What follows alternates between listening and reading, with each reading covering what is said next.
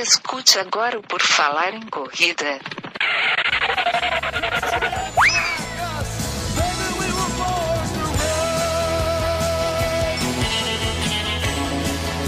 Are you ready to run?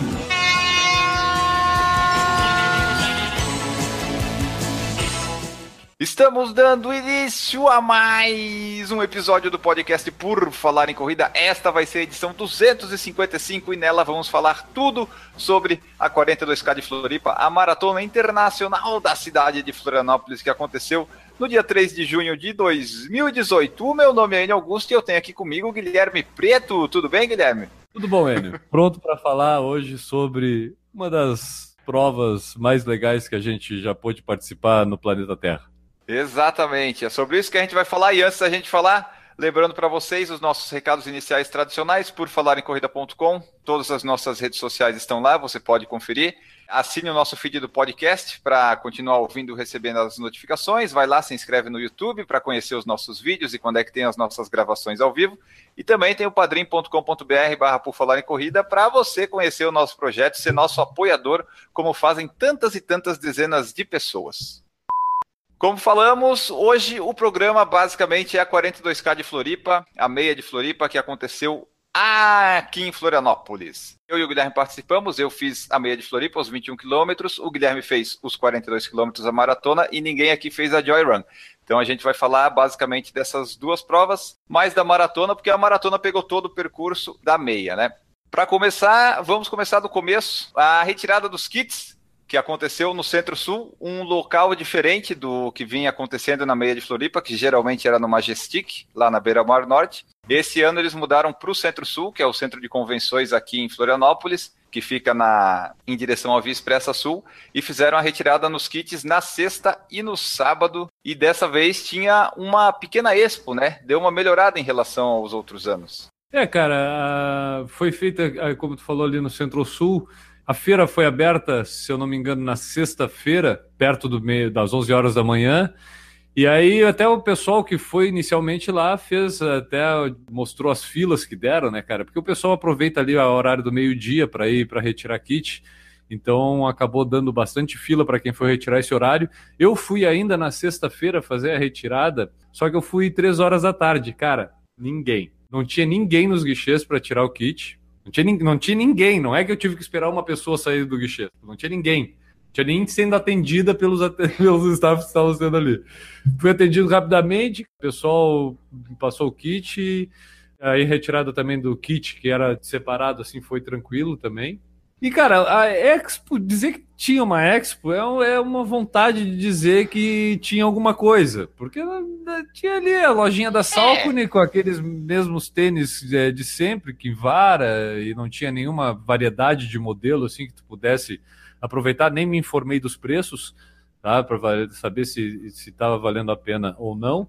Mais umas lojinhas de roupas, aí tinha uma, um standzinho bem pequenininho, assim, quase um, um, uma bancadinha só da New Millen, que estava é, expondo lá os suplementos que eles estavam fornecendo, até foi quem forneceu o gel para a prova. E era isso, cara. Mas Expo, dizer assim que tinha uma Expo, né? Nós vamos estar exagerando, vai dizer que não. Mas é que em comparação com os outros anos, deu um. Né, melhorou, porque os outros anos só tinha produto dativo para vender. Esse ano eles colocaram uns painelzinhos com o nome das pessoas. Tentaram, eu não sei se a greve prejudicou um pouco isso ou não por causa da greve, mas melhorou. Teve até palestras, teve coisa com nutricionista no sábado. Eles tentaram melhorar um pouquinho. Já foi melhor que quando era na Majestic. Ainda dá para melhorar mais. O Centro-Sul lá tem uma área enorme para eles aproveitarem. Eu achei legal porque tinha tudo aquilo que a gente sempre vê nas provas grandes. A princípio a gente não tinha visto nessa, nesse formato na própria meia de Floripa, que é promovida aí pela O2, pela Ativo, aqui em Floripa. Porque tinha lá o painel aquele com os nomes, né, de todo mundo, que é legal o cara ficar lá procurando o seu nome. Eu nunca tinha visto, achado meu nome no painel, achei pela primeira vez lá.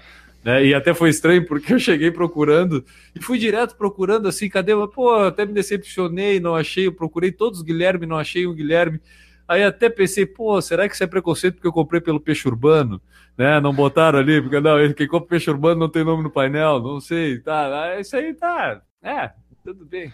Aí depois é que eu me dei conta que de um lado era 21 e do outro lado era os 42, né, cara? E eu tava isso. olhando do lado do 21. Aí na saída que eu me dei conta, opa, ali é o 42, vou procurar meu nome. Aí eu achei meu nome no painel lá, então tinha esse painel. Tinha um outro painel que o pessoal podia fazer aquilo de deixar recado, né? Então o pessoal podia desejar boa sorte para os corredores. E tinha um telão bem legal mostrando o percurso, assim, que é o vídeo que tinha no site, mas né, no telão dava aquela pompa toda. Então a, a estrutura em si estava bem legal, mas não tinha aquela movimentação de lojinha, de fazer comprinha, essas coisas assim. Não até para quem estava aqui em Florianópolis e foi na do, do Iron Man, por exemplo, na outra semana, é quase nada. O pessoal tem que aprender que quando abre para retirar o kit, não vai pegar o kit, caramba. o pessoal reclama de fila. Eu fui no sábado, no sábado não tinha nem mais a caneta para escrever no painel, porque já estava tudo escrito. Não tinha fila, estava tudo tranquilo. E tinha uns food truck também fora para quem quisesse aproveitar. Isso tinha verdade, isso achei também legal, cara. Porque, por exemplo, eu fui com a minha filha,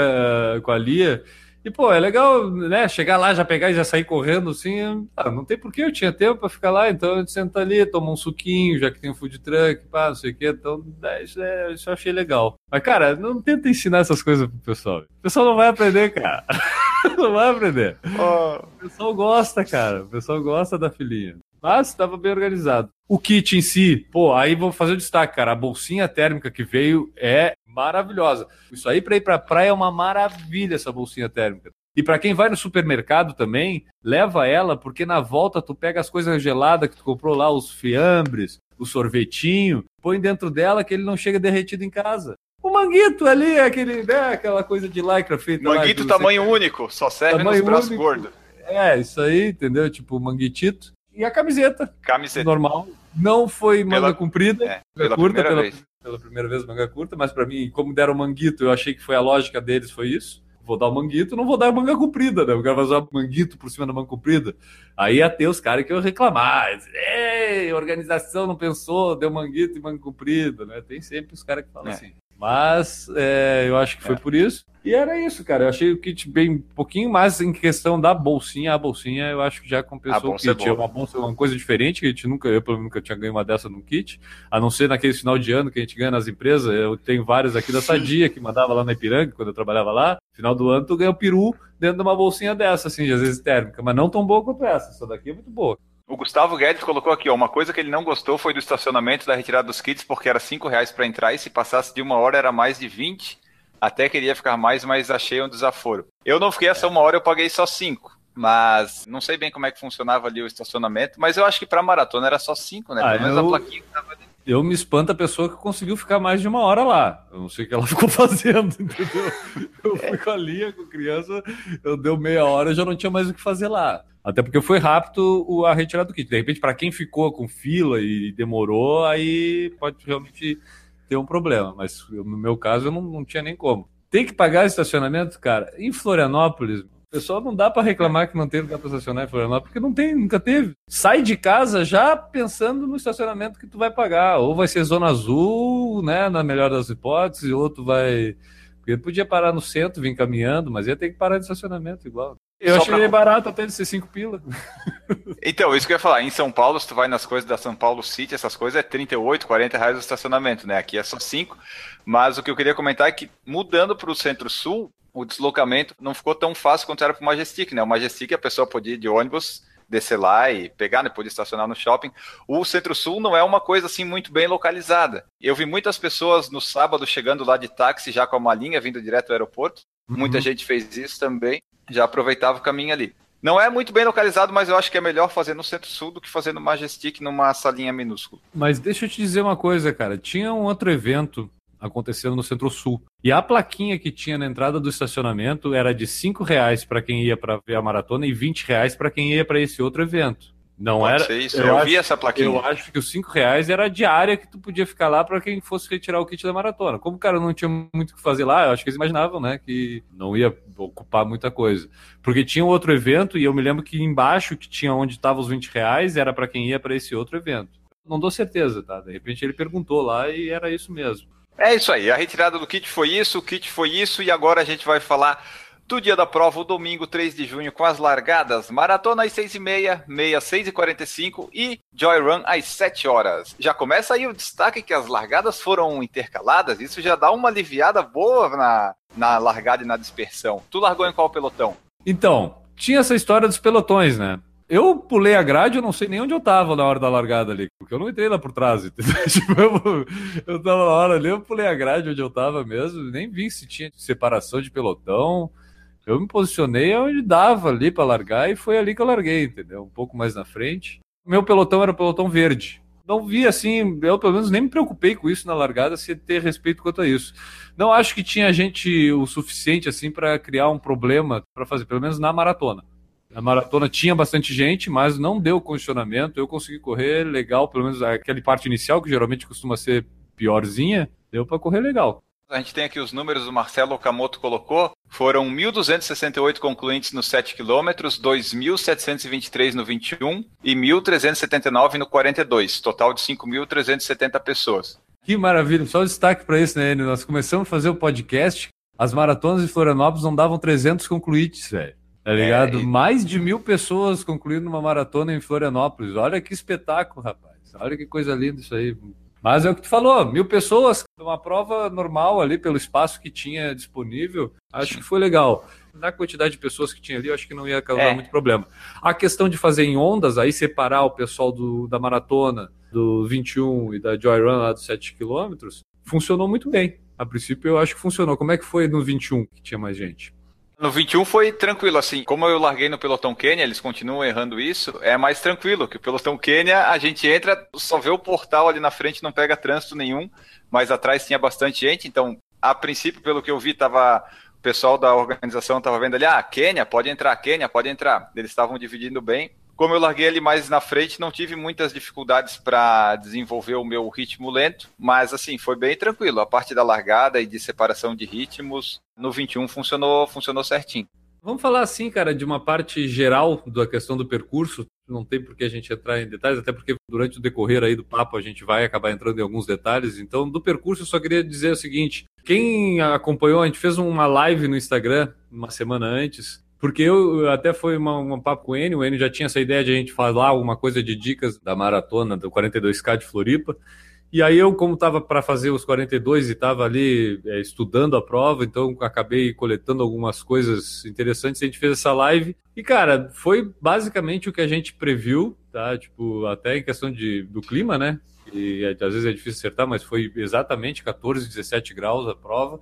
O percurso os 21, para quem fazia maratona, acabava embaixo da ponte, porque a gente ia até a Dona Benta, até a UFSC. E a maratona, tu ia até a Dona Benta, depois voltava, ao invés de completar os 21, basicamente ali na cabeceira da ponte ali, e aí seguia para o sul da ilha para fazer o restante da maratona, voltando para a ponte, cruzando e chegando de novo na beira-mar continental. Então é aquele percurso que o pessoal pode olhar em mapa aí, não tem muito, e, a, e o que a gente previu das questões de subida, de aonde ia ser mais duro, né? De ter vento na beira-mar sul, tudo isso era meio previsível, deu tudo conforme já estavam as previsões de clima e tudo. O ventinho, a única coisa assim, não, tá, não dizia lá que o vento ia ser gelado, porque estava gelado aquele vento da beira-mar sul lá. Ah, isso, isso doeu. Mas não era nenhum vento que ia prejudicar a performance da pessoa, né? Foi um vento bem tranquilo para termos de Florianópolis, né?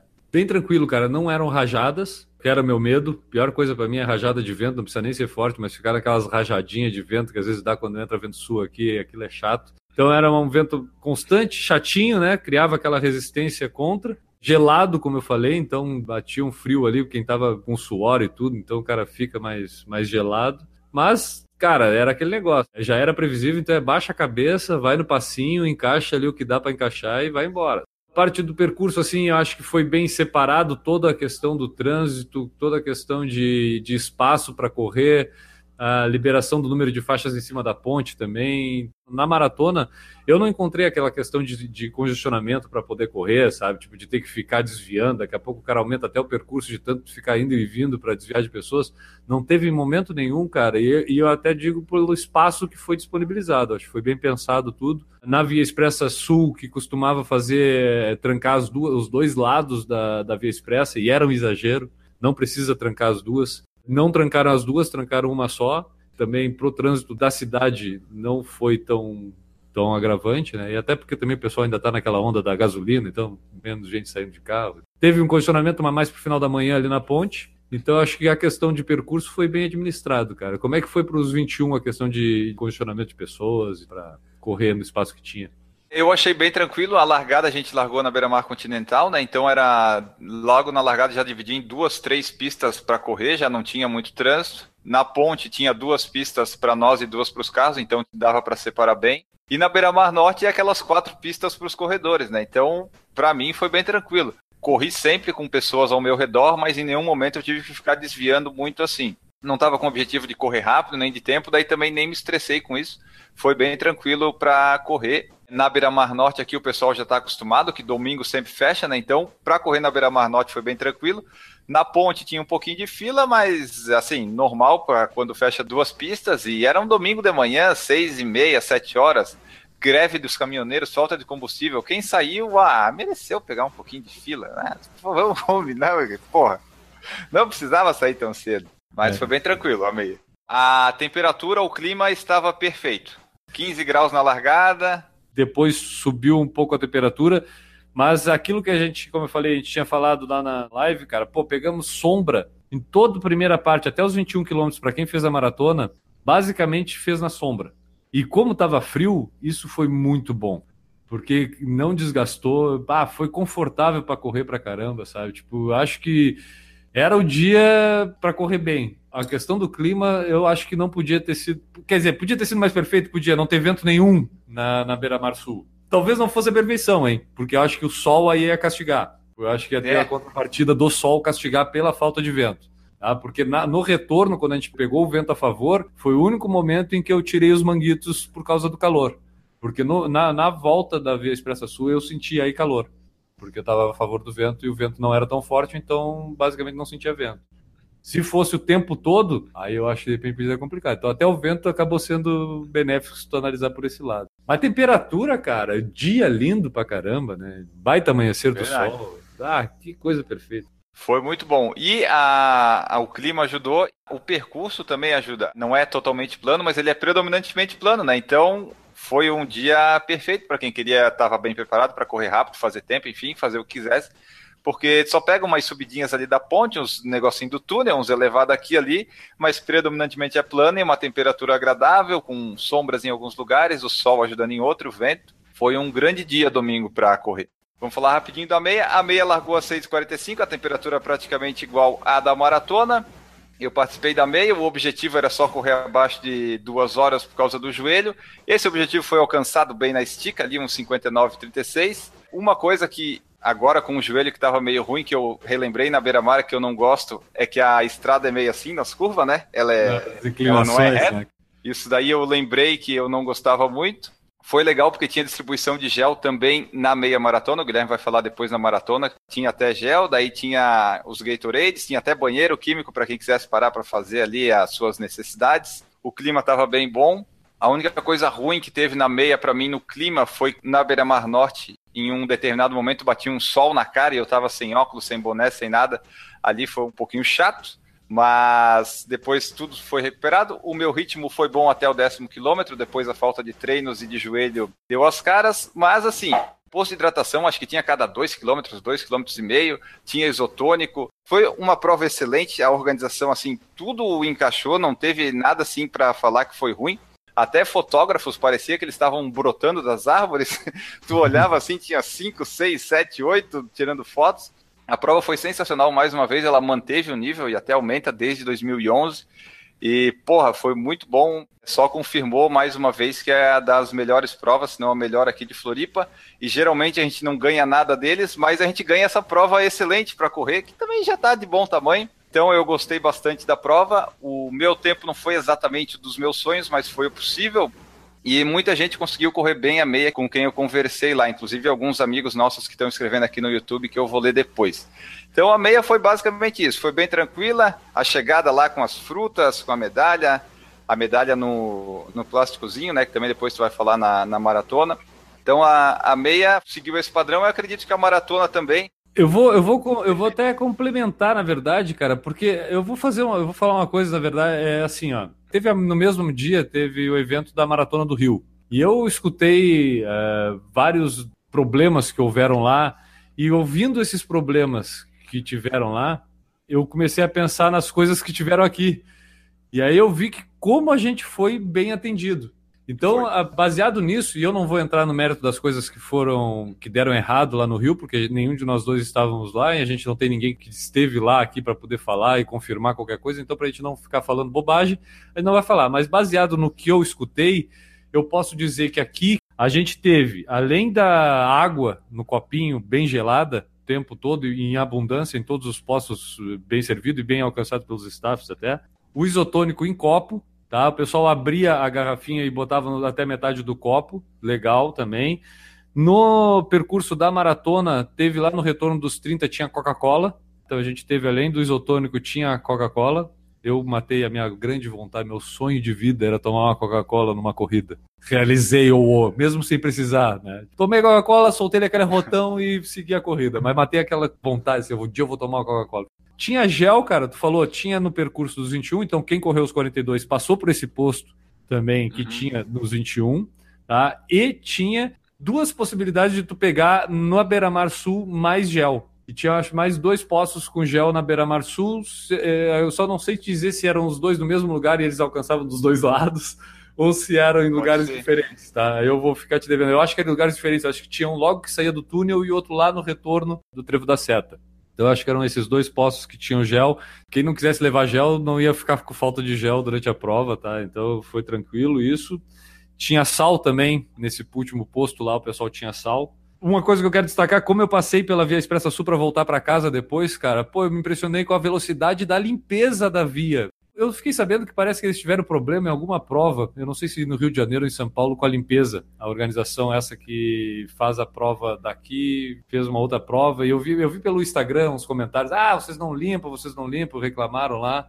E parece que no Rio de Janeiro também teve esse tipo de problema, que o pessoal usou garrafa em vez de copo. E aí, além da garrafa, tinha as tampinhas da garrafa que o pessoal jogava. Teve um monte de rolo também. Então, aqui pessoal, 11 horas da manhã, eu passei por ali mais ou menos 11 10 11 e meia, já estava limpa. Tu encontrava assim, para não dizer que não encontrava é. nenhum, um copinho, às vezes perdido assim num canto, assim, mas copo nenhum. E tinha copo. Tinha copo naquela beira-mar, tipo jogado. Então a limpeza da prova também foi, foi rápida, né? Falando só da limpeza, correndo a meia, eu pude notar que o pessoal já tinha feito o retorno, então a parte da pista da beira-mar da esquerda, eles já estavam tirando os cones para liberar o trânsito, sabe?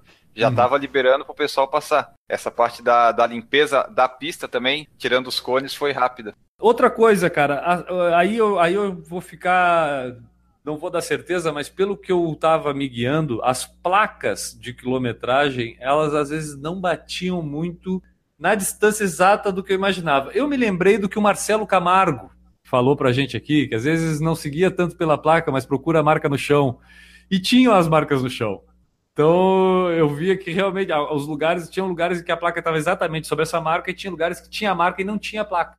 Não dá para confiar no ser humano que coloca a placa ali. É o que eu sempre falo, não dá para confiar. Porque eu também, na meia, eu vi isso. Algumas o relógio apitava muito antes, outras um pouquinho em cima. Isso. No final, a distância bateu, só que às vezes na placa dá diferença. Então, não repara muito na placa, né? Se vê a marquinha, confia na marca. E eu senti falta de quantidade de placa. Eu não sei dizer a cada quantos quilômetros eu vi placas, mas eu vi poucas placas de distância, sabe? Tipo, e às vezes, para quem de repente resolve não olhar a Garmin, não olhar nada, pô, é legal ter uma, mais quantidade de placa para tu ter uma noção, né, mais real assim. Tu tem ideia de cada quantos quilômetros tinha? A cada um quilômetro tinha. Verdade, cara. Eu, então eu estava é. muito concentrado, passar pelas placas e nem vi, então. Pode ser, porque a placa não era tão grande, né? Era um tamanho médio, e a única que não estava no lugar era a do quilômetro 15 que ela estava caída no chão. Essa eu vi que estava caída, pode ser o vento, alguma coisa tá, assim. Mas... E na ponte tava no vãozinho assim, ela não tava na pista pra tu ver, ela tava de lado, tu tinha que olhar assim pro lado, ela tava uhum. de na perpendicular ali. Mas eram placas diferentes, né? As placas da maratona eram com número amarelo e as placas da meia com número branco. Isso, a maratona sempre vinha a placa um pouquinho, o quilômetro dela sempre vinha um pouquinho antes da quilômetro da meia. Bom, então eu, eu a quantidade de placas então, eu vou, eu vou ficar devendo. Eu, eu, a princípio, estava muito concentrado, não vi as placas, mas na Via Expressa Sul eu vi umas caídas por causa do vento, como eu falei, então tinha umas caídas lá. Algumas não batiam com essa distância, então isso eu acho que foi uma, um ponto assim negativo, para não dizer que a gente não vai apontar ponto negativo nenhum. Acho que esse foi um ponto negativo. Mas a distância total, meu Garmin deu 42,400, né? É, eu acho que a grande maioria das pessoas deu essa distância. E a gente sabe que é mais ou menos isso que tem que dar, né? Uma maratona, né? É, tem que dar mais. A gente sempre trabalha com aquela margem de é 1%, se eu não estou enganado. E Florianópolis tem a, a questão das ruas serem muito largas. Então a possibilidade de tu desviar do caminho mais curto é muito grande, principalmente na beira-mar ali, tem na sul ou na norte. Túnel também, qualquer dessas coisinhas já influencia no coisa. E a prova é ferida, é medida, então dê um pouquinho a mais, não fica enchendo o saco. É, eu acho que a distância deu certinha ninguém ficou para trás em distância, né? Tipo, faltar distância, que é aquela grande problema de sempre ter, então não teve isso. Ah, não, isso dá para comentar. Os 7 km deu a menos. Deu isso a menos? confirmei. É, não sei. Mas o 7 como é Joy Run, pessoal, ninguém marca recorde de 7 km, o pessoal não tá ligando muito. Tá eu tava, deu quanto a menos, tu tem ideia? Tu sabe? Deu 6,870, 6,880. Deu uns 100 metros a menos. Metros a menos. Então tá. Então, questão de distância por 7 km, então não deu certo. Os 21 já dava certo há vários anos, então eles não tinham muito que errar. E os 42 bateu. Não sei se tu notou dos outros anos que tu correu, esse ano quando a gente chegava, saía da ponte, a gente não foi direto para Beira-Mar, a gente fez de novo aquele retorno maldito do IFSC. É, eles fizeram isso, eu acho que foi por causa daquela reforma ali na ponte, que teve que mudar alguma coisa, e, pô, aquilo ali deu uma quebrada psicológica em mim, eu não tava esperando por aquilo ali. Mas eu, tu eu desci... acompanhou ao vivo, porque eu falei que ia ter, eu acho que ele não falou que ia ter pro 21, né? Acho que eu, eu falei que ia ter pro 42. Eu disse, é. ó, tu vai descer da ponte, já tá cansado, tu querendo ir pra esquerda, tu vai ter que vir pra direita, voltar. Pois é. Aí na meia foi isso também. E daí eu tava achando estranho. Porra, tá dando 18 aqui na ponte, não vai dar 3 até lá. Aí deu a resposta a hora que eu decidi. Aquilo ali deu uma quebrada psicológica. Assim, porra, vou ter que fazer mais essa subidinha do retorno e voltar. Uhum. Ali foi ruim. Mas eles tiveram que mudar, acho que é por causa das obras, né? Mas fechou a distância igual. Bateu a distância, cara. Eu acho que pós-prova tinha banana, como tu falou, água geladinha ali na saída. Eu, a primeira coisa que eu fiz foi cruzar a chegada e sentar. Sentei no chão cavado, sabe? Tipo, não conseguia mais nem pensar direito. Depois banana, pegar medalha. Aí a gente pegava medalha, né, cara? Medalha, já vamos falar aqui, muito linda, muito bonita. Muito. Simples, bem feita, bem acabada. Diferente para cada distância. Diferente para cada bonitinha. distância. E foi entregue dentro de um saquinho plástico para evitar arranhões, então tu recebeu ela intacta. Bem legal, achei a questão do capricho, entregar ela dentro do saquinho plástico, achei um troço caprichoso. E aí tinha ali, eu peguei banana, tinha um isotônico muito ruim, mas que do jeito que eu tava eu tomei inteiro era isso, pelo menos foi o pós-prova. Tinha bastante espaço, né? Como eu fiz a maratona, geralmente já tem bastante espaço. Então eu queria saber de ti como é que foi pós-prova para quem fez os 21. As frutas e a coisa eram essas coisas mesmo aí. Tinha divisão lá de onde pegava cada medalha. Eu primeiro estava indo para pegar a medalha do 7. Eles falaram, não, medalha do 21 é pro lado. Eu fui lá, peguei. E tinha muitos banheiros ali. O banheiro masculino era o azul e o feminino vermelho. Achei legal essa separação, que não teve problema daí para quem queria fazer as coisas. Tinha área lá, vários painéis para tirar foto a beira-mar ali continental é bom porque tem bastante espaço, né? Eles tiveram que otimizar alguns espaços por causa da greve, que não chegaram os materiais a tempos. Então, quem já correu essa prova sabe que geralmente a área VIP era meio que um palquinho perto da chegada, uma parte mais alta. Só que dessa vez eles tiveram que colocar o Clube O2, a área VIP, na grama ali, porque não chegou tudo. Aí nessa área VIP tinha massagem, tinha umas barrinhas, umas frutinhas, que eu aproveitei também. Mas era basicamente isso. Não tinha grandes coisas, mas o que tinha era o suficiente. Uma coisa que a gente pode falar é do percurso, principalmente da maratona, que a gente falou que é predominantemente plano, mas tem algumas pequenas subidas, né? E a, a subida a surpresa, vamos dizer assim, da maratona foi o retorno lá do 30-31, né? Na verdade, para mim, aquela não foi surpresa, acabou sendo mais a do pouco antes da ponte ali, que era do dia, o elevado Dias Velho a gente teve que fazer o retorno para entrar na ponte, e ali tinha que subir o elevado novamente. Mas no final da Via Expressa Sul, depois de tu ter pego aquele vento contra, o pessoal que já estava mal piorou, e aí vai ali, aí tu chega lá no final para fazer o retorno, o que, que tu tem que fazer? Tem que subir mais um elevado. ah, cara, tinha gente reclamando lá, cara. Tipo, eu vi uns bufando ter que subir aquele elevado. E pior que assim, ó, tu sobe o elevado, desce, e já sobe ele de novo, porque é o retorno embaixo do elevado. Então tu faz duas subidas ali para subir. Mas um pouco antes da ponte, para fazer o retorno, tinha que passar por cima do elevado de Asvelho, depois fazia a descida e entrava para subir a ponte. E ali foi a parte mais crítica, cara. Até o meu pace, daqui a pouco eu posso falar mais da, do meu desempenho, de como foi a prova para mim. Mas foi ali onde era previsto ter o pior pace e foi ali que aconteceu. Foi ali que quebrou mesmo um pouco assim o ritmo. É, porque a, a, pior subida que tinha, a gente sabe que é a da ponte, é do 38 ali, que o pessoal vai se quebrar mesmo. Essa o pessoal já esperava, né? Agora, a subidinha do elevado antes de entrar na ponte e a lá do elevado, lá do elevado da seta no sul, são as que o pessoal talvez não tivesse tão preparado ou esperando que fosse uma coisa e às vezes fica maior, porque no quilômetro 30 da maratona, meio fio vira montanha, né? Daí já dá uma é, picada. É que assim, por uma prova que se promove como plana, 42K, a meia de Floripa, é, se promove e é até determinada forma uma prova plana. Mas, numa maratona, do quilômetro 35 ao quilômetro 39, durante 4 quilômetros, tu tem três subidas. Porque do 35 é. tu sobe o túnel, e aí tem a, subida mais íngreme, que é antes da entrada do túnel, e depois tu tem a subida constante, que é dentro do túnel, que a gente também tinha comentado na, na, nas dicas que a gente deu da maratona. Tu fez aquela subida, passou, depois tu tinha que passar o elevado e depois tinha que passar a ponte. Então aí era que deu uma quebradinha na coisa. Mas olha só, mesmo a prova tendo essas subidas, tu viu o tempo do vencedor da prova? Foi um, um é, tempo que há muito tempo eu não vi aqui, 2 horas e 18. Isso é muito rápido, rapaz. O vencedor do 42K foi o Samuel Souza do Nascimento, que fez 2, 18 e 35. E a vencedora do feminino foi a Simone Ponte Ferraz, que costuma ganhar bastante provas aqui em Santa Catarina, fez 2 horas 45,09. Mas o que me chamou a atenção foi esse sub 2 horas e 20 do Samuel Souza, que no Brasil a gente não está muito acostumado mais a ver maratona o pessoal vencendo abaixo de 2 e 20. Então, apesar das subidas, foi um tempo bem bom. Tanto é que ele ganhou com 9 minutos na frente do segundo colocado. O segundo colocado fez 2 horas e 27. O Samuel correu bem. Então agora, antes de eu ler o comentário aqui do pessoal do YouTube, fala um pouquinho para nós da tua prova, porque a tua prova culminou no recorde pessoal teu e o recorde novo do Por Falar em Corrida na Maratona. Então comenta aí pra gente que foi um baita tempo, foi muito boa. Eu, eu achei bem legal, comenta aí. Primeira coisa, foi inesperado. eu não vou dizer 100% inesperado, cara, porque até eu não me lembro quem pediu para comentar um pouco também da preparação da prova. Eu não vou estender, porque eu já falo para caramba. Se eu for falar de tudo, vai dar três podcasts aqui, eu falando tudo da, da maratona e preparação. Mas deixa eu, deixa eu falar assim, cara, tipo, eu no treino maior que eu fiz durante toda a preparação foi 29 km e meio. E eu nesse treino eu fiz um tempo que eu tinha pensado em fazer e se eu fizesse esse tempo eu teria a chance de fazer um sub 4. Então foi há do, três semanas atrás, que foi quando eu fiz os 30, é que eu vi que, porra, cara, se no dia eu tiver bem, até dá para tentar. Mas é aquela coisa, né, cara? Se tiver bem, então não dá para contar com o ovo no da galinha. Aí eu, eu não tinha essa esperança.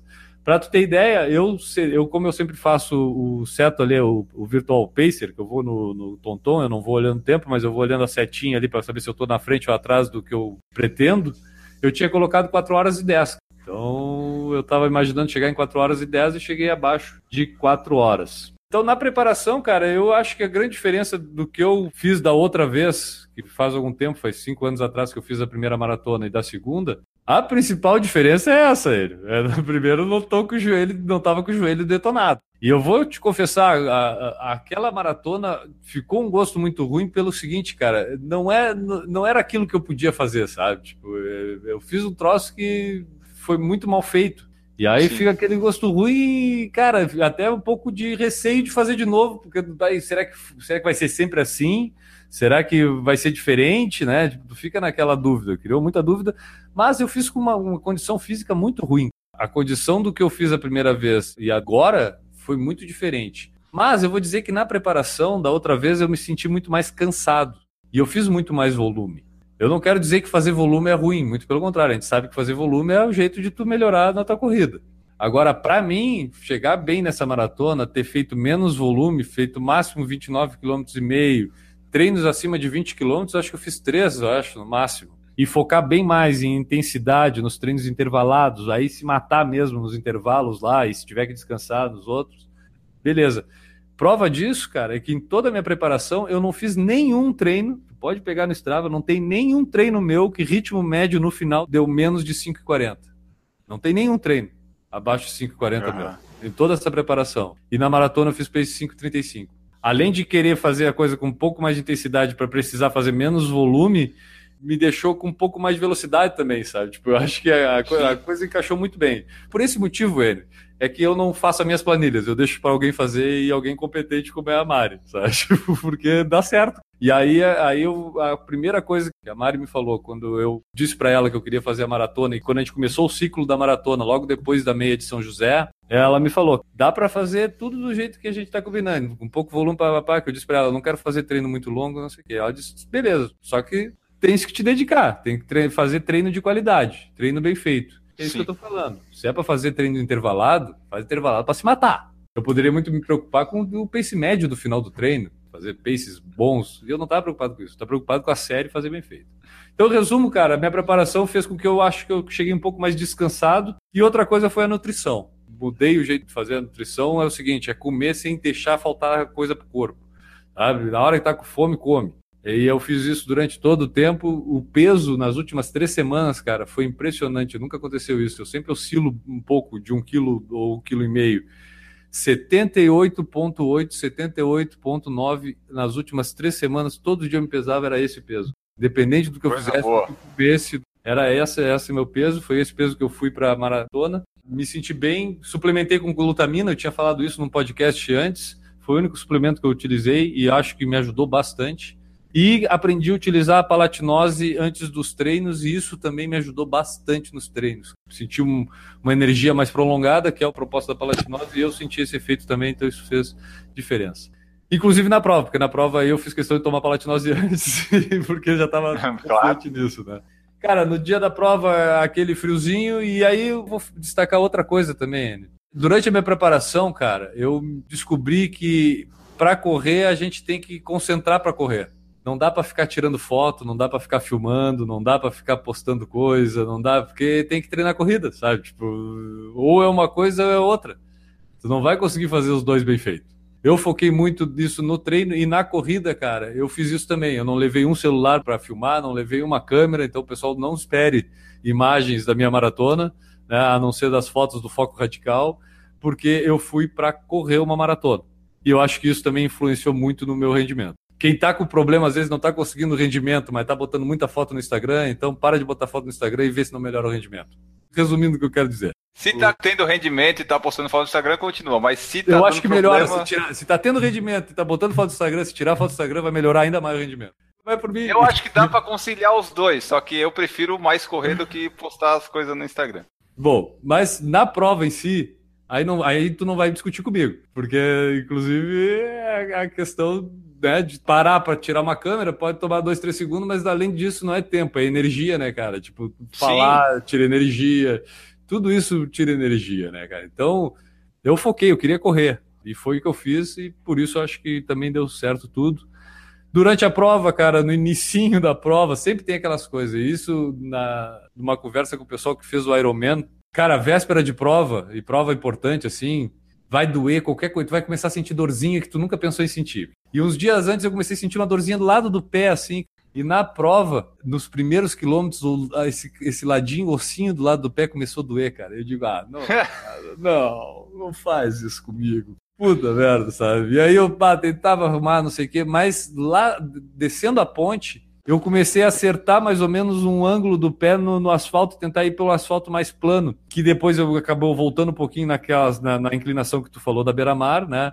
Mas isso me deu uma, uma, uma, cutucada na cabeça no início da prova, achar aquele troço, cara. Só que assim, aí a gente tem que ser um pouco esperto.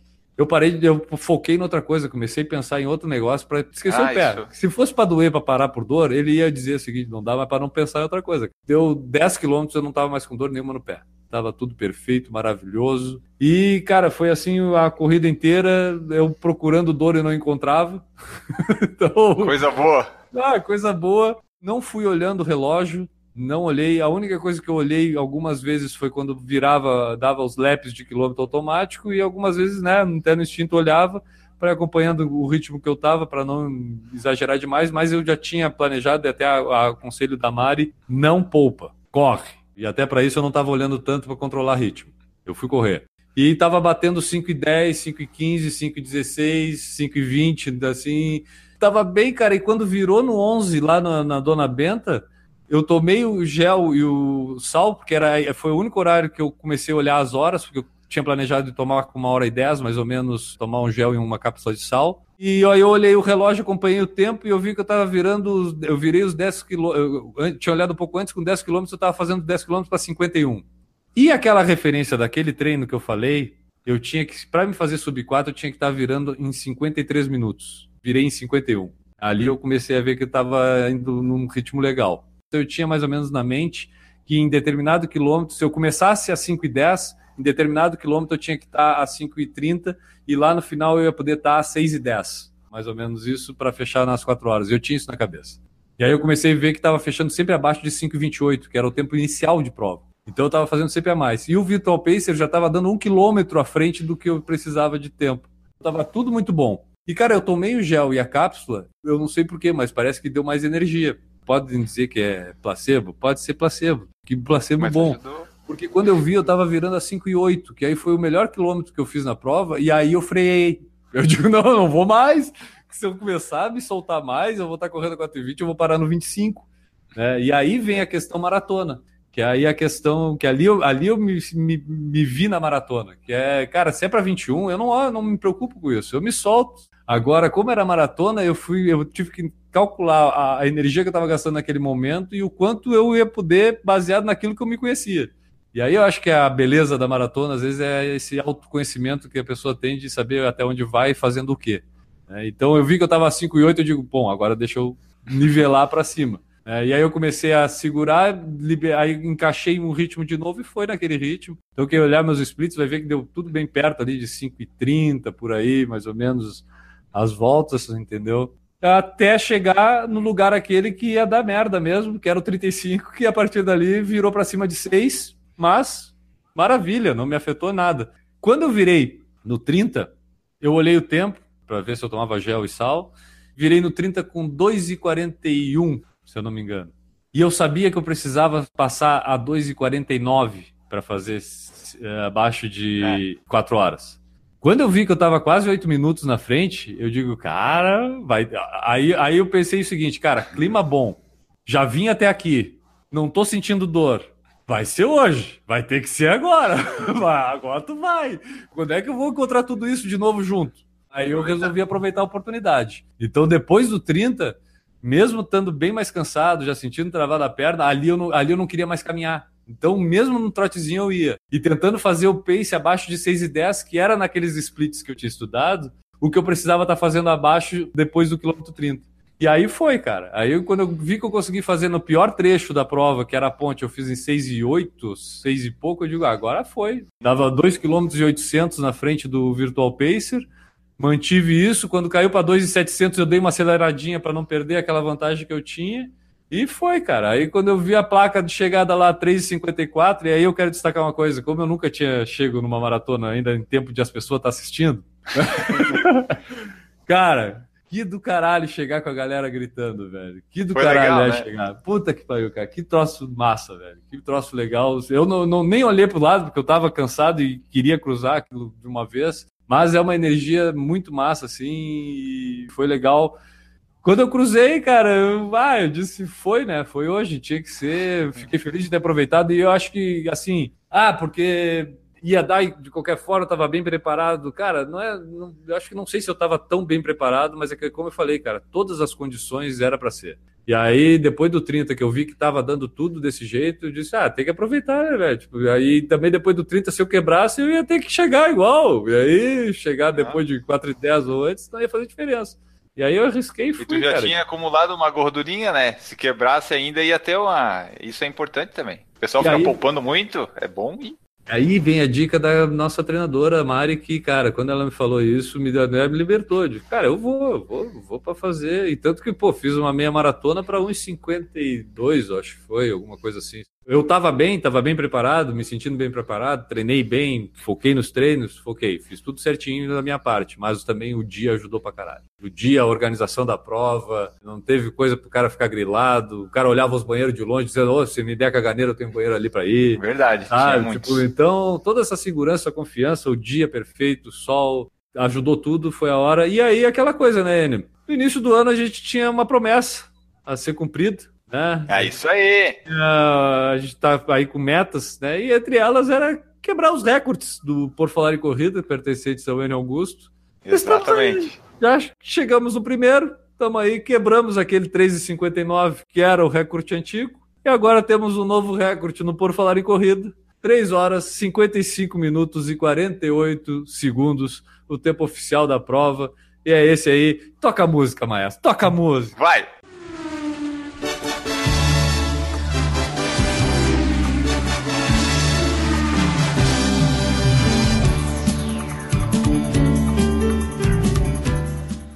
Ô, oh, que saudade! Quanto tempo não tocava essa música nesse podcast?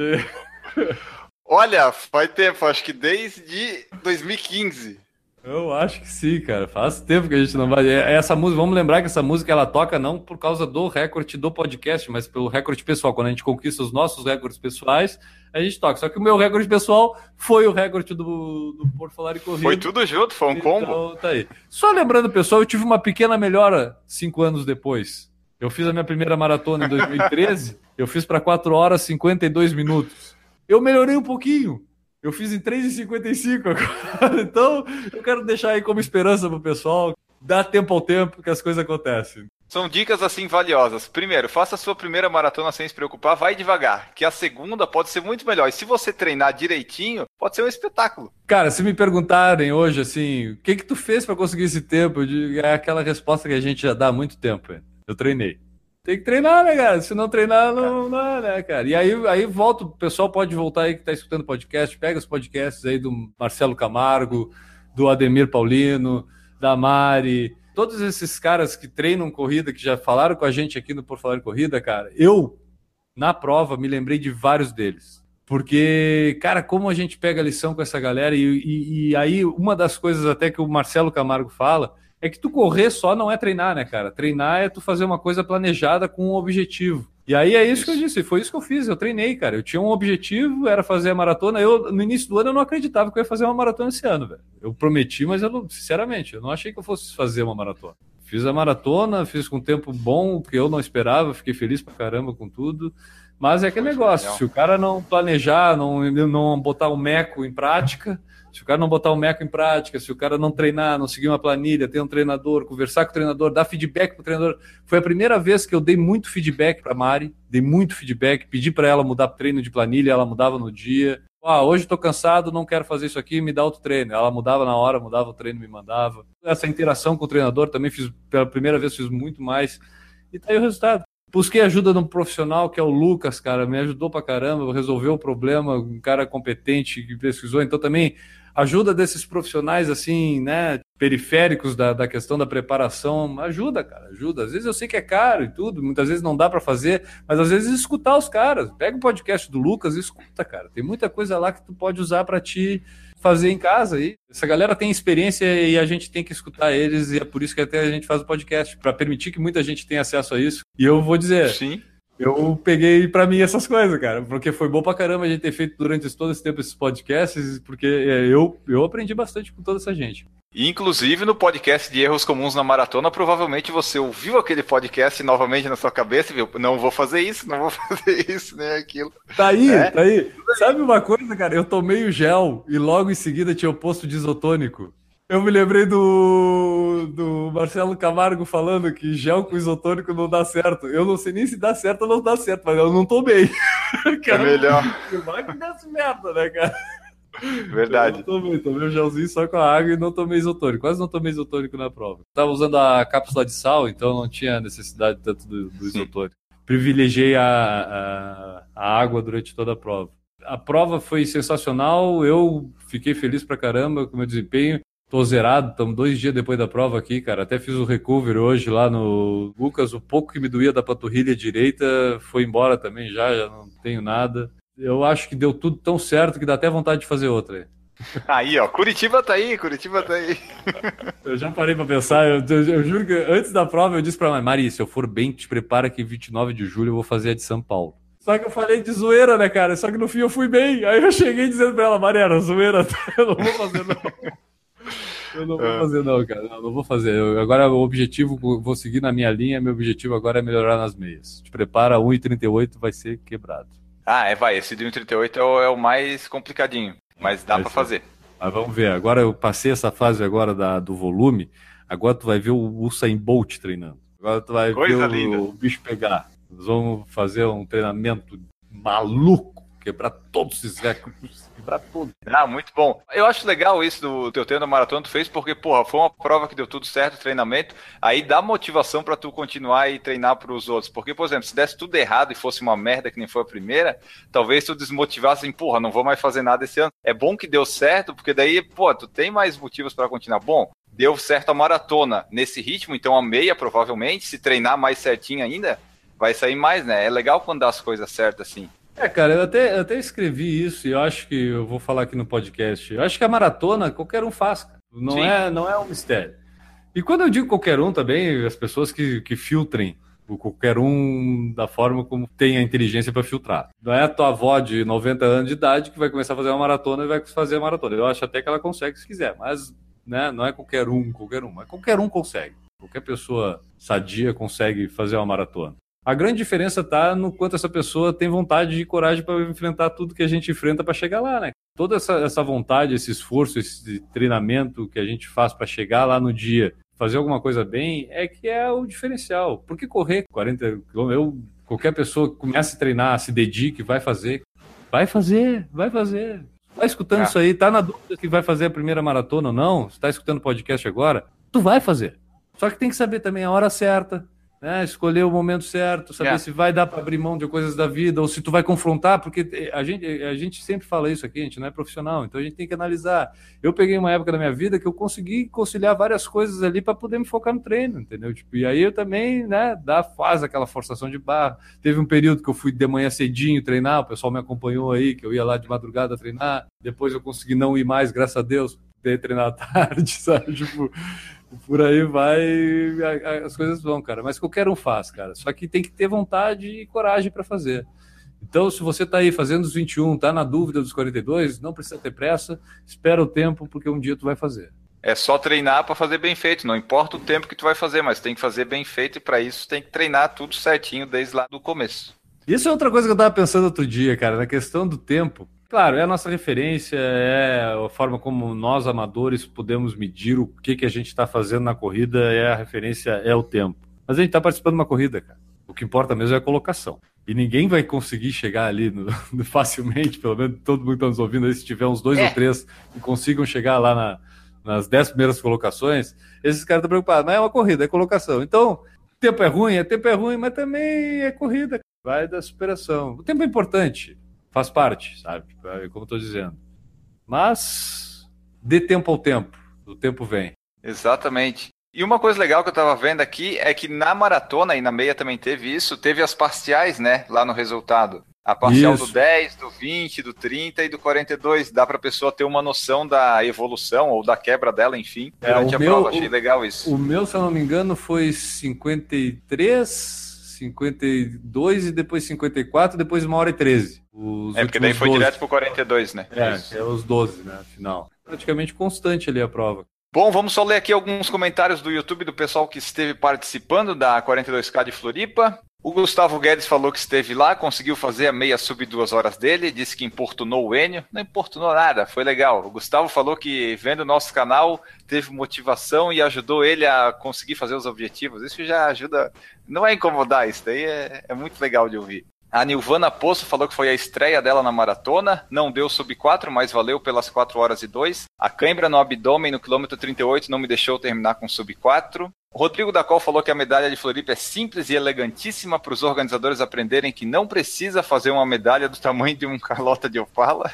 O Rodrigo Meleiro falou que deu recorde na meia, 1,43 e 29. Muita gente batendo recorde pessoal, né, cara? Porque o dia tava perfeito, como eu falei, né? Não tinha dia melhor. Aquela era uma oportunidade. Lauro Tocantins falou que é lá de São Sebastião do Paraíso, em Minas Gerais, que estava em peso na cidade de Florianópolis, até porque era feriado, né? Quem conseguiu se programar fez um passeio legal por Floripa, ainda correu.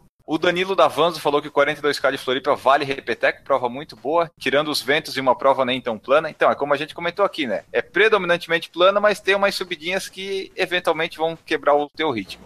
Murilo Souza falou que era para ser sub 3 horas, mas saiu 3 horas e 13. Floripa é lindo, a corrida foi linda, volto para casa feliz. Ele é de Caieira, São Paulo. O Jonathan Davi falou que achou que a greve prejudicou um pouco a Expo. Eu acho que ela prejudicou um pouco a Expo na questão dos materiais lá na corrida e talvez em algum número de concluintes algumas pessoas cancelaram ou não vieram.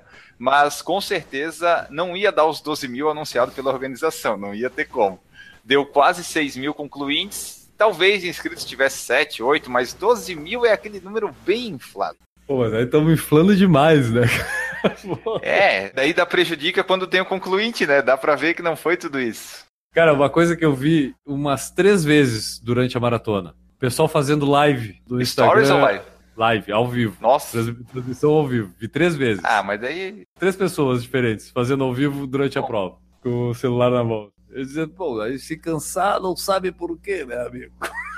É, aí tem que não. ver o objetivo da pessoa, né? Se ela tá indo para fazer isso, ok, mas se ela tá indo para fazer correr, aí não faz sentido nenhum, né? Ela vai cansar uma hora e vai, isso aí vai cobrar a conta no final. Ah, ele, assim, ó, eu não sou muito de saber quem são os famosos do Instagram aí, mas é, eu acho que nenhum dessas três pessoas era desses famosos. Que a pessoa tá fazendo uma live para quê? Para quatro pessoas assistir? Pra família? Pra família ah, só, tá, já dá. Tá, tá, é útil. Mas eu achei engraçado, não, cara. É uma, uma tecnologia Sim. nova durante as provas aí acontecendo. Nilvana Poço falou que praticamente não tinha banheiro químico no percurso, vi várias pessoas fazendo no mato, inclusive uma mulher fazendo o número 2. Mas assim, por onde eu, eu passei, vi, cara, tava legal, vi, tava legal vi. de banheiro. Na Via Expressa Sul tinha dois lugares com banheiro químico. E é que feminino talvez... e masculino, como tu falou, e tinha o laranjinho e o azulzinho, né? Banheiro feminino e masculino separados. Isso. O que pode ter acontecido é a pessoa ter tido a vontade onde não tinha o coisa. Não. Daí a Via Expressa Sul é propícia para ter espaço para tu cagar bem à vontade. Não, eu vi. Na Via Expressa Sul vi, vi acho que mais é, três é. caras indo fazer xixi ali nos arbustos ali no canto ali. Mas é, por opção. Acontece. O Jonathan Davi falou que esperava um vento mais forte, gelado, eu estou acostumado, então ó, o vento até ajudou ali bastante é, o pessoal. Gustavo Guedes e Rodrigo Dacal falaram que pegaram um pouco de trânsito na meia, até ali na ponte, na beira-mar. Talvez eles largaram um pouco mais atrás, mas ali no Quênia não tive problemas. Até o Rodrigo Meleiro perguntou se o pelotão Quênia não é para quem corre rápido. Na verdade, é para quem a organização dá. E eu não sei quais os critérios dele, eu estou aproveitando. Enquanto não, eu tô não, lá, tem eu... o critério, tem o critério, tá lá no site. É para paces de 4,30 a 5, acho, é o Quênia. Ah, então eu estou me aproveitando do tempo do circuito das estações do ano passado ainda. É, e é nos últimos 12 meses. Tomás Sknor falou assim: muito boa prova, consegui a décima colocação na meia, organização, percurso e clima perfeitos. Ó, oh, parabéns. É, muito bom. O Marcelo Okamoto falou que o domingo estava especial, mas vocês lembram do sábado? O sábado estava bem ruinzinho de vento, né? Lembra? Deu chuva. E quem chegou sábado e não conhece Florianópolis deve ter se assustado. Tava ruim ali o vento, mas aí domingo foi aquela perfeição. Danilo Davanzo falou que o retorno da Beira Mar Sul depois da ponte foi de doer o coração. Viu? O Rodrigo Meleiro falou que o Ronaldo da Costa, o campeão mundial em Berlim, correu os 21, é verdade, e disse que quase ninguém se ligou que era ele. Isso também é verdade, muita gente não ouviu. Parece ele... que ele fez 1,37 a meia, sem Isso. chip, pelo que estão falando aqui nos comentários. Pode Deixa falar. eu falar uma coisa, cara, sobre aqui. uma coisa que sempre se pergunta, a questão dos pipocas. Eu acho que até isso prova o quanto eu estava concentrado e não queria olhar para os lados na prova. Eu nem prestei atenção, nem me lembrei de olhar isso. Mas hoje, olhando as fotos do Foco Radical, eu até fui ali nas fotos aquelas é, não identificados. Cara, muito pipoca. Ah, é? Pô, eu não reparei cara, onde eu tava, mas vai, deve Vai lá no Foco Radical, na seção de não identificados, tem 317 páginas lá, e tu começa a folhear ali, pela amostragem que tem ali, tinha vários, cara. Tinha, tinha bastante. Não duvido. Até uns Ó, conhecidos teu aí. Olha, eu ia chutar um aí. um vestido de amarelo, provavelmente. É, esse mesmo. eu não tenho dúvida. Ah, eu... Gustavo Guedes falou que o isotônico era ruim mesmo. Rodrigo Dacol falou que tinha Kombi da cerveja artesanal. É verdade, tinha alguns food trucks lá também no, no final da, da meia da maratona. O Rodrigo da Col falou que o asfalto da ponte é muito ruim. Isso é verdade. Pelo menos as duas pistas que a gente correu, eu sentia às vezes o pé, eu pisava às vezes errado, daí tu sentia aquelas pedras entrando no tênis. Não é um, o melhor asfalto do mundo, não. A descida da ponte na volta ali no quilômetro 38 é um asfalto bem ruimzinho para correr, eu achei. O Davi Expressa Sul é pior.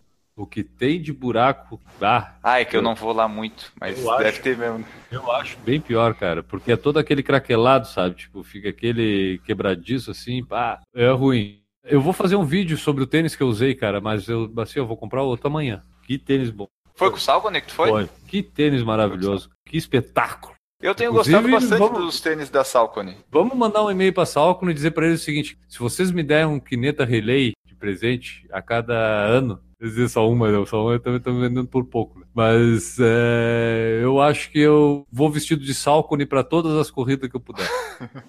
ah, é, quem sabe um, um que é, dá um, logo uns 5, 6 quineta, porque daqui a pouco eles param de fazer, né? Para garantir. É. Não, mas Aí se tá vai. tá sobrando lá, se eles não conseguem vender, cara, pô, manda para mim, velho. Ah, que tênis bom. Leve, leve, leve, leve. E te digo, o ossinho aquele que ficou me doendo é por causa de um outro tênis. E se eu não tivesse com o, o Kineta, eu ia ter sofrido na prova. Porque o Kineta, o que acontece? Ele não tem estrutura nenhuma no contraforte. Ele é só tecido, ele é macio. Entendeu? Ah, é então o pé a, a, ali não sente nada, é só tecido na volta do teu pé. Então o ossinho doía porque tinha o tecido encostando mas não porque ele apertava nada. Então, na hora que eu encaixou ali, acertei a pisada no mais plano e tudo não sei o que, não sentia nada, entendeu? Se eu tivesse com outro tênis com contraforte estruturado, tinha me doído a prova inteira. Aí eu não sei o que tinha acontecido. Jonathan Davi falou que até o quilômetro 37 ele foi bem tranquilo, depois caminhou um pouco, apreciou a paisagem e no quilômetro 41 até o fim foi só choradeira. Danilo Davanzo, o pior da minha maratona foi sentir cãibra no quilômetro 38, faltando pouco para cruzar a linha de chegada. Mais um com cãibra, olha só. O Jonathan Davi falou que teve certeza do sub 4 quando chegou no quilômetro 35 com 3 horas e 1 cravado. Aí já tava bom, né? Pô, deve mais do que certeza, né? Porque tu pensa assim, porra, tenho 59 minutos para fazer 7 quilômetros, é só uma catástrofe, né? Não, e já veio bem até ali, né? Chegar nessa distância bem. Ricardo Sassanovics falou que foi a primeira maratona e concluiu com 3 e 13, sensacional Floripa. Aí, ó, todo mundo se deu bem, rapaz. Que maravilha. Clima, temperatura perfeito, tudo perfeito. Uma prova que vale a pena você colocar no seu calendário. Parece que ano que vem já tem data, pelo que o Jonathan tinha falado no nosso grupo, parece que vai ser no feriado do Corpus Christi do ano que vem, que é dia 23 e 22 de junho, alguma coisa assim. Então, se você quer vir para Floripa correr, considere essa prova aí, essa maratona, essa meia, que você vai gostar bastante. E nós vamos embora agora, porque nós já falamos muito aqui do 42K Floripa, da meia de Floripa. Antes da gente ir embora, vamos falar do padrim.com.br barra por em corrida. Você pode fazer parte do nosso projeto, ser nosso padrinho, ser nossa madrinha, apoiar a partir de um real, pode dar 200, pode dar 300, 500, enfim, né? Fica a seu critério a sua disponibilidade de riqueza. Estamos aceitando galão de gasolina também. Você pode contribuir de qualquer forma, apoiar aqui o nosso projeto. Você pode fazer como fazem todas essas pessoas que eu vou citar a seguir.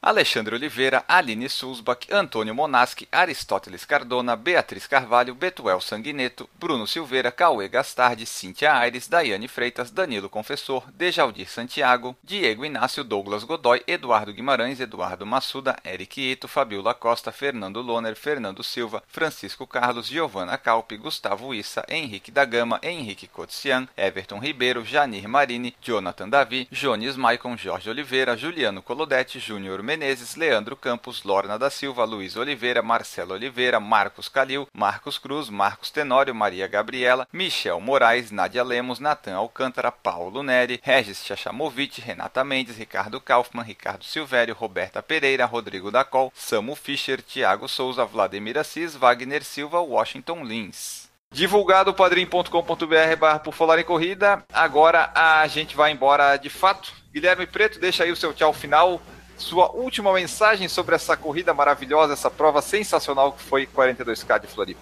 Então tá, é o seguinte, como é um momento especial, né, fazer um, uma prova tão legal assim e eu saí é inesperado o tempo, mas feliz pra caramba com o tempo que eu fiz e tudo. Então é um momento especial, então eu quero fazer uma despedida um pouco mais alongada, que depois o editor edita aí, mas vamos lá. Eu acho que eu até coloquei isso no Instagram quando eu botei a foto da chegada lá da medalha que uma citação do Nelson Piquet de que, dizendo que eu dedico essa vitória a mim porque fui eu que treinei, fui eu que corri. Isso ele falou saindo do carro quando ganhou o primeiro título mundial, acho, de Fórmula 1. E eu acho, cara, que eu mereço dedicar para mim porque eu, eu me esforcei bastante. Mas tem aquela coisa, não é que alguém me ajudou, mas algumas pessoas me inspiraram bastante, cara, e serviram até de, de exemplo e, e referência para esse treinamento, de várias formas. Tanto vendo que, pô, esse cara faz, cara, deixa eu tentar fazer também, sabe? E isso é inspirar. Então, eu quero citar, inclusive, quatro padrinhos nossos que durante esse tempo, acompanhando as redes sociais deles, é, comentando, trocando algumas ideias, e por eles também estarem envolvidos com a maratona, eles acabaram me inspirando bastante. Então, acho que é legal eles saberem que eles me inspiraram a fazer isso. Então, o Jonathan Davi é um dos, desses caras. A Rê, que fez, inclusive, no mesmo dia a, a maratona de San Verdade. Diego lá, né? Renata Mendes. Então, ela também me inspirou bastante a fazer essa maratona. O Rodrigo Dacol, que é o, o, gordinho mais rápido do mundo. Inclusive, eu quero dizer para ele que ele já pode tirar a hashtag Corre Gordinho, porque ele, pela foto que eu vi do Instagram, ele já não está tão mais gordinho, então ele já está fazendo propaganda enganosa. Mas é um cara que também me inspirou. E o Vander, cara, o Vander Andreazzi, que é outro cara que, para mim, é um exemplo de, de maratonista. Tem a relação com os filhos dele também, que eu acho bem legal. Então, às vezes, a gente até troca umas ideias em relação a isso. E é um cara que eu quero um dia chegar no tempo dele da maratona. Então, eu já disse pro Vander, eu vou bater o recorde dele na próxima vez, entendeu? Eu sei que é difícil, mas vamos lá. Ah, mas essa, esses Vander quatro... Tá bem, Vander tá bem. Esses quatro padrinhos, cara, não que os outros não me, não me inspirem de certa forma, mas esses quatro, assim, serviram de inspiração, talvez até sem saber que foram dessa forma. E, claro, todo o apoio que eu tive da minha esposa, né, a Lia curtindo a questão da corrida me motivava mais ainda a correr para ela me ver correndo, sabe? Servir de exemplo, coisa que a gente falou até com a Dai Michel, a gente falou aqui da questão de servir de exemplo para os filhos. E aí, ó, mais uma coisa no podcast que a gente aprende, né, e vai trazendo para a vida. Também ajudou. Mas tem esse cara chamado N Augusto, que também é um cara que me serve de inspiração Opa! e exemplo. Eu queria ter um pouco do toque para certas coisas na minha vida que tem o N. Eu acho que eu ia ser bem melhor, mas eu não consigo mas também serve de referência de um cara que persiste pra caramba na corrida, às vezes tá aí do fudido, mas não para. Esse cara não para e isso e também é. ajuda. É. Mas eu quero também falar de um cara que é o Maurício Neves Geronasso. Não sei se tu já ouviu falar dele, né? Tá mas... vivo ainda? Graças a Deus ainda tá aí. Olha que eu não acredito em Deus. Mas é. Bom, recentemente até ele teve de novo problemas cardíacos, né, cara? Ele não aguenta ficar longe da gente, ele sente falta, o coração dele não aguenta e acaba tendo problema. Mas é, é, esse cara, é, ele surgiu aqui dessa história, desse podcast, veio e tudo. E, cara, num dos momentos mais fodas da minha vida, assim, ele foi o cara que mandou a mensagem mais emblemática de todas, assim. E a partir daquele momento eu me motivei a fazer várias coisas que eu não estava mais motivado a fazer por causa da depressão. E, pô, se o Maurício não tivesse falado aquilo aquele dia, talvez eu não tivesse tido essa vontade no início desse ano de fazer uma maratona. Então, também foi um cara que me inspirou bastante, esteve aqui com a gente. Pessoal que não conhece o Maurício, procura aí M. Nas redes sociais, vai conhecer esse cara. E esse cara também fez diferença. Então, Maurício, bota esse coração em dia aí que eu acho que tu tem que correr mais para continuar inspirando mais gente, porque teu exemplo também serve de inspiração. Mas comigo não foi só o teu exemplo, foi o que tu escreveu na hora que eu precisava que alguém escrevesse aquilo. Obrigado. E é isso aí. Um abraço para todo mundo aí. Consegui. 3h55. Toca a música de novo.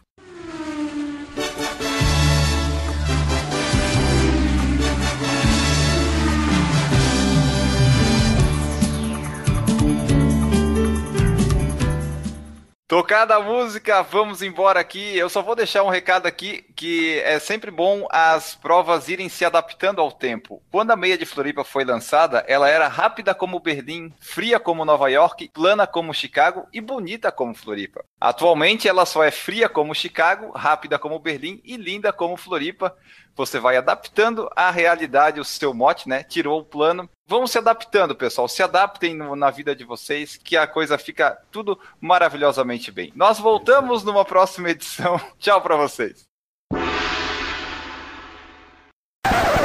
Errou! Tudo bem, Guilherme?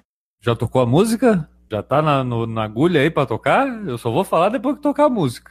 Não, ela vem depois. É quando depois? eu anuncio o recorde lá no final. No final? Vou ter que esperar até o final? Não. Não. Não, não, vou esperar até o final. Eu quero que toque agora a música dessa merda, porra, pra o recorde do Falar em Corrida. Toca a música!